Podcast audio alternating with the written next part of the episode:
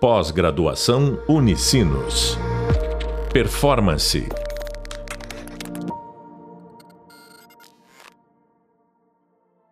Olá, bem-vindos e bem-vindas ao podcast da disciplina Inteligência Emocional, fazendo a gestão das próprias emoções.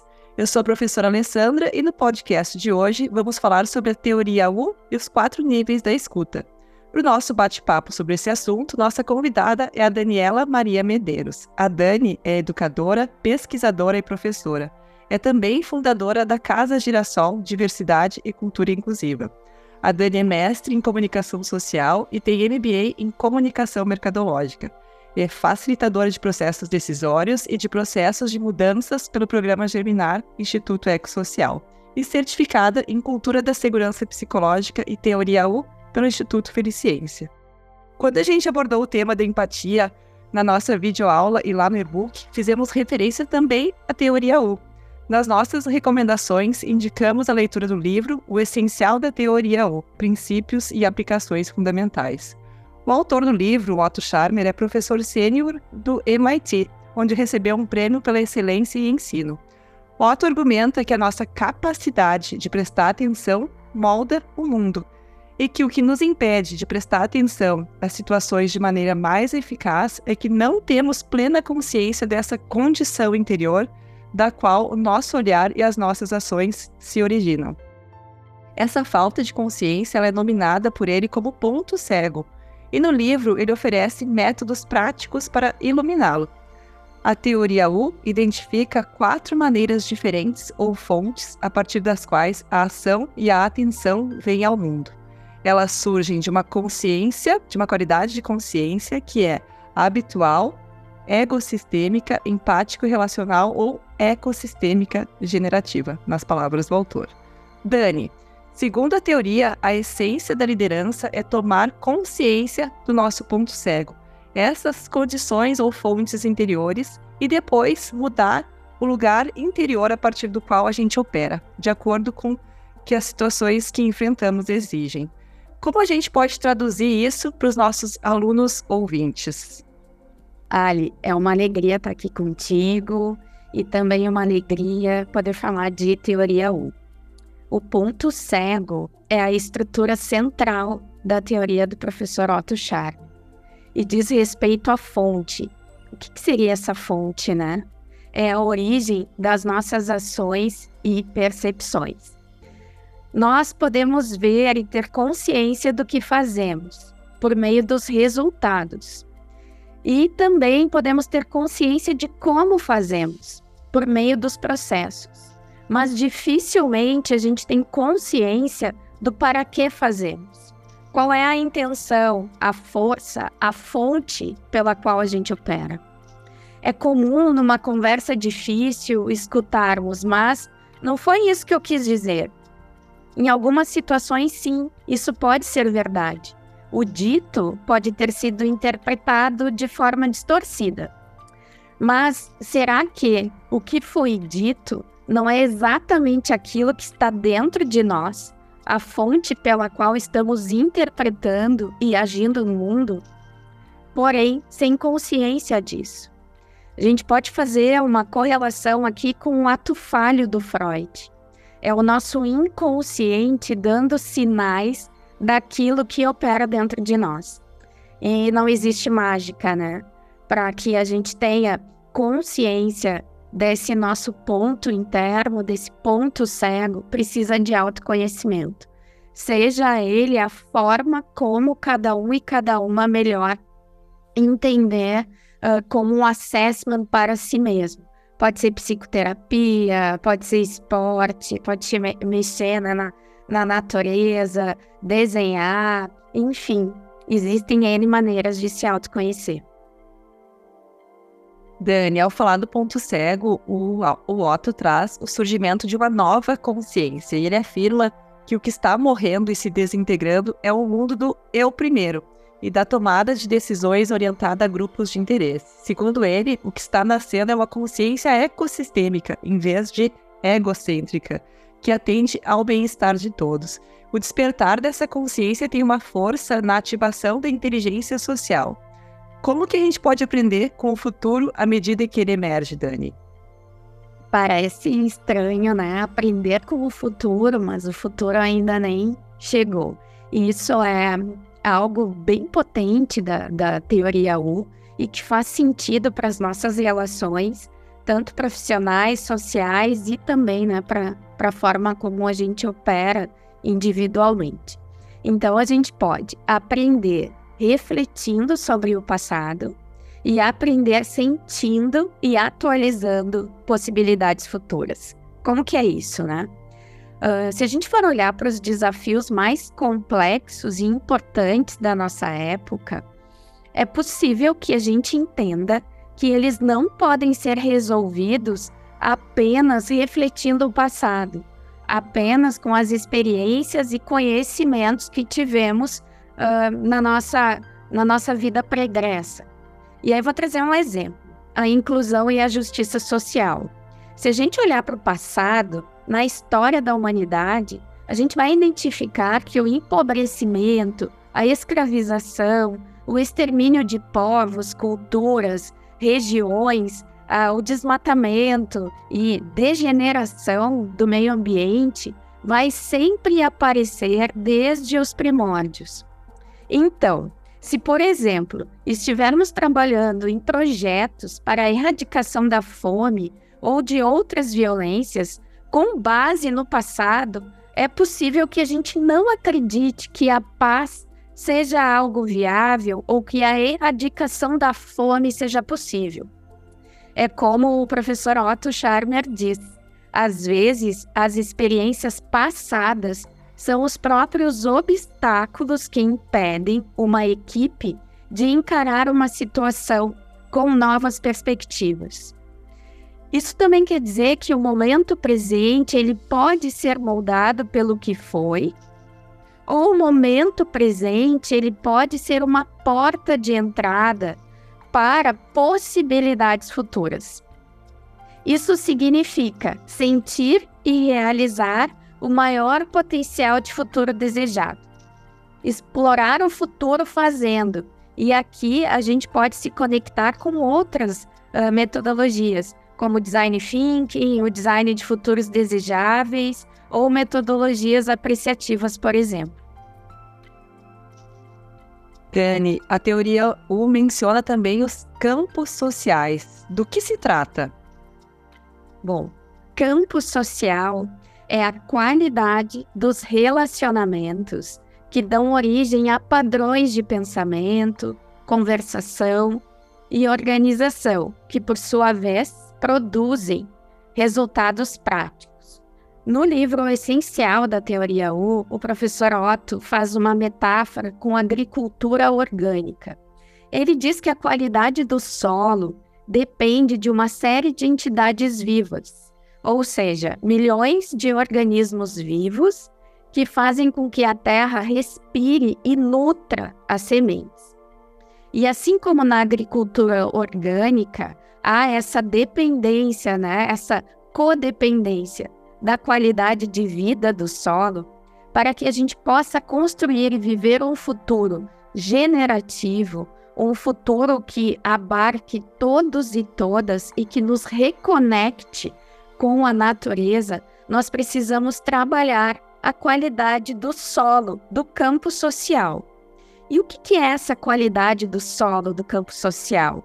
É a qualidade dos relacionamentos, que vão dar origem, então, a esses padrões de pensamento, a conversação e a organização. Interpreto agora aqui conforme as minhas palavras, né? Eu interpreto campo social como cenário pelo qual a gente vive. Se a qualidade dos relacionamentos, que então produz um resultado prático, é fraterna, é apreciativa, é regenerativa, nosso cenário será a cooperação, a colaboração, a fraternidade. Já se a qualidade dos relacionamentos é mais focada no eu, sem levar em conta o social e o ambiental, é mais focada numa individualização, numa geração e acúmulo de riqueza ao invés de prosperidade para todos e todas, como será o cenário pelo qual a gente manifesta a nossa existência? Fica aí essa pergunta para a gente pensar. Dani, há quatro maneiras pelas quais ação e atenção entram no mundo, que é eu em mim, eu no mundo, eu em você e eu em nós, eu no agora. O que, que isso significa do ponto de vista de teoria U?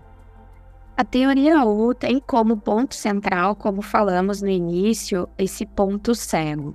E o ponto cego, ele começa a se tornar visível me da mesma forma como nós vamos ampliando os nossos níveis de consciência.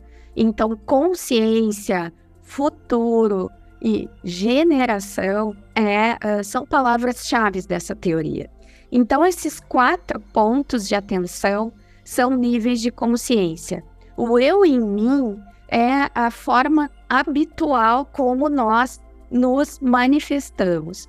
É a minha ação, é a ação que vem dentro dos meus próprios limites. Neste campo, no eu em mim, é, nós estamos mais conectados com o passado. Nós pensamos, sentimos e atuamos conforme as referências do nosso passado. Já o eu no mundo é uma forma de consciência, um nível de consciência mais egocêntrico. É quando a gente começa a suspender algumas suposições do passado e procuramos ver as coisas como elas são. É um início de tomada de consciência que nos leva a começar a sentir algo novo. Já o terceiro nível de consciência, que é o eu em você, também chamado de empático relacional, diz respeito à nossa ação indo além dos nossos limites. É quando a gente começa a trabalhar por um propósito maior do que o nosso objetivo pessoal. É quando começamos a compreender que os objetivos dos outros se somam aos nossos e que alcançar, atingir os nossos objetivos numa lógica de um futuro que quer nascer e que seja abundante e próspero para todos e todas, precisa estar ligado, então precisa se somar aos objetivos dos outros. E por fim, o último, que chama o eu em nós, o eu no agora, que também uh, podemos chamar de ecossistema generativo, é quando nossa consciência ela surge da presença de um potencial futuro. Quando a gente deixa identidades antigas e que não fazem mais sentido para darmos espaço a uma nova consciência co-criativa, aberta, generativa, inclusiva e plural. Dani, e sobre construir containers, que é uma expressão que aparece na teoria, né? O que, que seria um bom espaço de acolhimento? Uh, container na teoria U uh, diz respeito a esses espaços os quais a gente pode, uh, juntos e juntas, sair do que falamos na pergunta anterior, sair deste modo habitual egocêntrico e com todo o cuidado conseguirmos chegar lá no modo o eu em nós, o ecossistema generativo. Então, uh, containers é aquilo, né? Construir bons espaços de acolhimento, né? Construir bons containers é cuidar daquilo que é invisível aos olhos, mas que é visível ao coração. Quando a gente pensa em espaços de acolhimento, é possível que a nossa mente nos leve para paradigmas que têm mais a ver com o material. Então, né, cuidar do espaço para que ele seja um espaço uh, bonito, confortável e que uh, tenha essa questão visual uh, bem evidente. Isso sim é importante. Mas um bom espaço de acolhimento, o núcleo de um bom espaço de acolhimento, é quando nós temos um cuidado com a intenção. O que seria a intenção?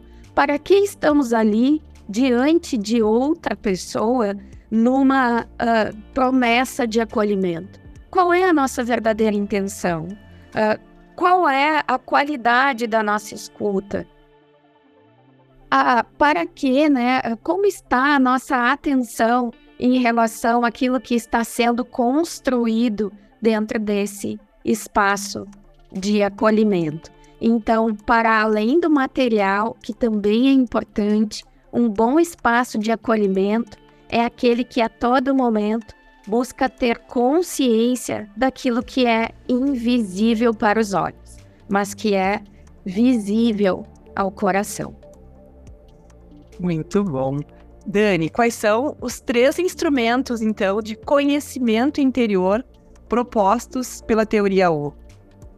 Ah, essa parte é muito legal da teoria porque ela se conecta muito com outra teoria, outra filosofia que eu pratico, busco praticar cada vez mais no meu dia a dia, que é a, a antroposofia. E, inclusive o professor Otto ele cita o Rudolf Steiner, que foi né, a pessoa que uh, codificou a antroposofia para nossa humanidade. Então, os três instrumentos de conhecimento interior, vejam que a todo momento a teoria U busca uh, trazer consciência para o nosso interior, né? para o nosso ponto cego, para os níveis dos quais nós operamos.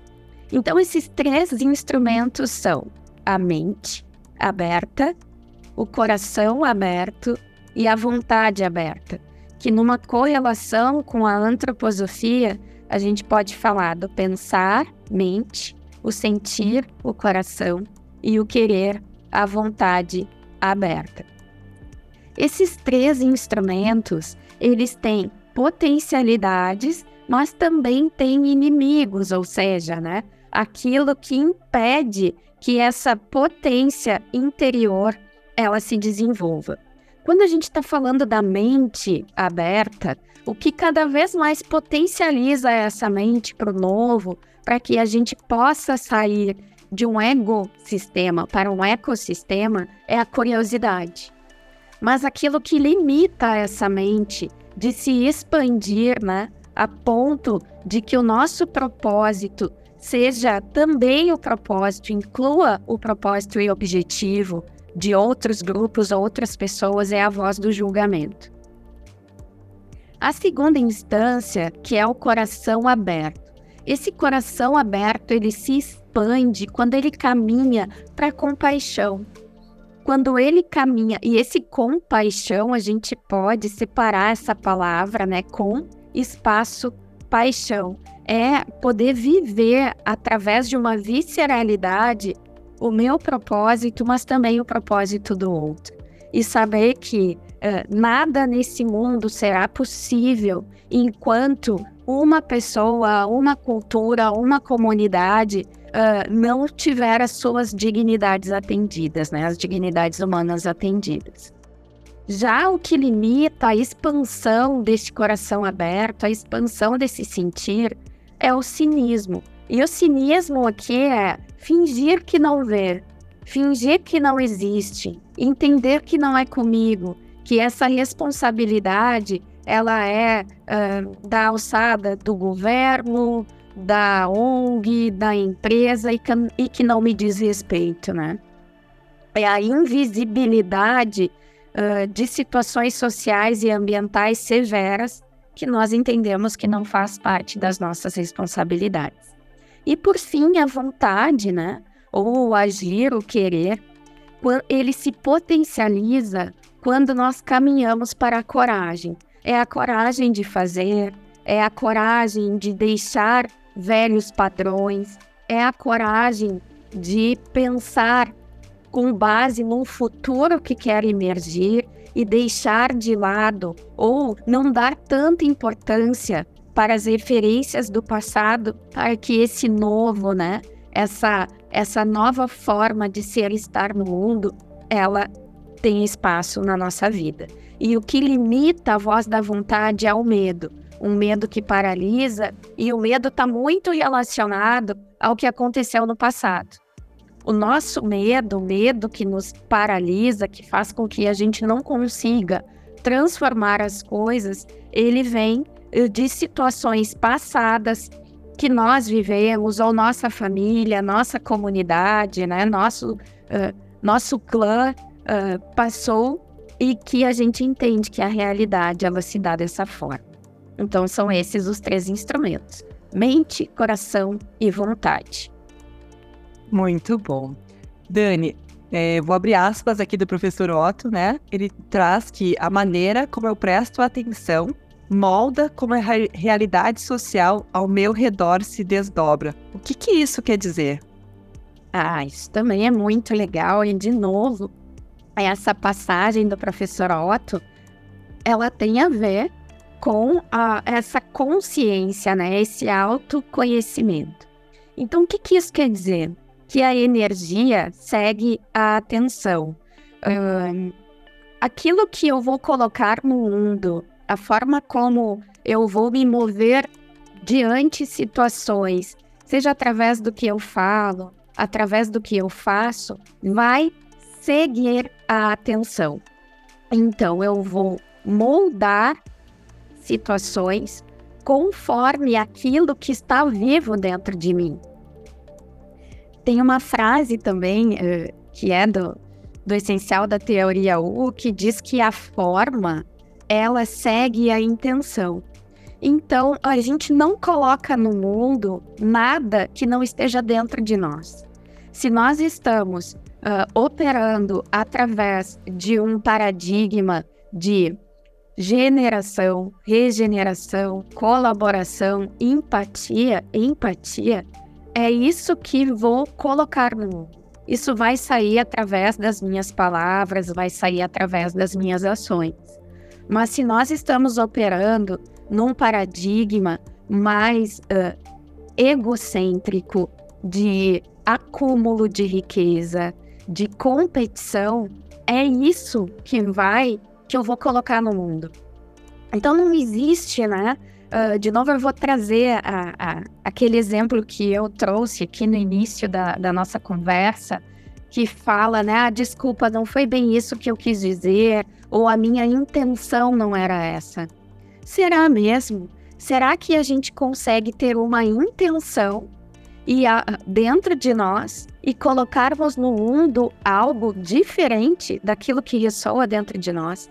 Então, quanto mais nós tivermos consciência daquilo, né, que uh, nos agenda, naqui, daquilo que nos pauta, daquilo que para a gente uh, faz sentido e que jogamos o nosso foco nessa situação, quanto mais consciência a gente tiver disso, mais consciência a gente vai ter daquilo que a gente diz e daquilo que a gente faz. Muito bom, Dani. Inclusive, para encerrar, eu ia te pedir para a gente deixar uma frase, uma dica, uma sugestão para quem nos ouve, né, que possa nos inspirar e alentar nossos corações. E talvez a palavra que tenha ficado para mim dessa tua última fala seja consciência. Tem algo que tu gostaria de acrescentar? Para encerrar, então, quero agradecer essa oportunidade e hum, trazer uma frase que não é do, do Otto Scharmer, mas que foi uma frase que ele escutou e que para ele fez muito sentido para ir em busca então da escrita dessa dessa teoria, dessa metodologia, que é a seguinte: o sucesso de uma intervenção depende da condição interior do interventor. E qual é a intervenção? É aquilo que está nos pautando no momento, seja a educação dos nossos filhos, seja o trabalho que a gente desenvolve uh, no dia a dia, o nosso relacionamento com as pessoas, essa é a intervenção. E qual é, né? E quem são os interventores? Somos nós. A todo momento nós estamos praticando intervenções no nosso campo social. E quanto melhor a nossa condição interior, melhor vai ser a nossa uh, intervenção. E para a gente saber, ok, como a gente mede, né? Como que eu sei a qualidade, a minha qualidade interna, a gente precisa se colocar num lugar de escuta do campo social e a gente precisa se autoconhecer. Sem o autoconhecimento, né, a gente não consegue ter consciência daquilo que vibra dentro de nós. Muito grata, Dani. Fechamos o nosso podcast, que podia ter rendido muito mais, porque o assunto realmente é quente. E a gente deixa uma reflexão para quem nos ouve, então, para parar e observar como é que está a tua condição interior. Pós-graduação Unicinos. Performance